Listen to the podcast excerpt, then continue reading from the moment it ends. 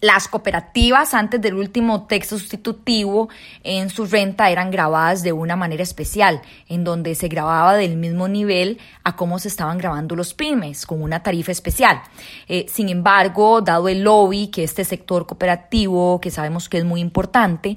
y principalmente con una fracción legislativa que históricamente los ha respaldado, lograron que este último texto sustitutivo que fue presentado por el gobierno excluyera a las cooperativas dentro del pago de la renta. Sí me gustaría aclarar que eh, hay 1.200 cooperativas aproximadamente y de las cuales 700 presentan problemas financieros. Hemos inclusive hecho algunas gestiones para colaborar eh, en algunas gestiones importantes para que estas cooperativas puedan salir adelante y no se vean sus socios afectados, pero por la naturaleza de este impuesto de la renta, estas 700 cooperativas con problemas financieros, que son pequeñas empresas que producen queso que producen pequeñas cantidades de piña, eh, realmente estarían exentas eh, por las pocas o nulas utilidades que presentan. Este impuesto eh, que estamos proponiendo va para aquellas cooperativas gigantescas que producen en masa y que están siendo exoneradas por el Estado.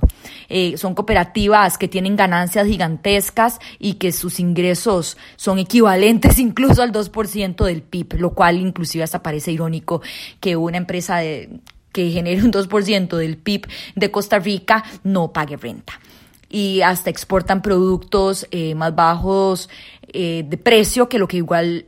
o como conocemos que se venden en nuestro país. No podemos dejar eh, que el lobby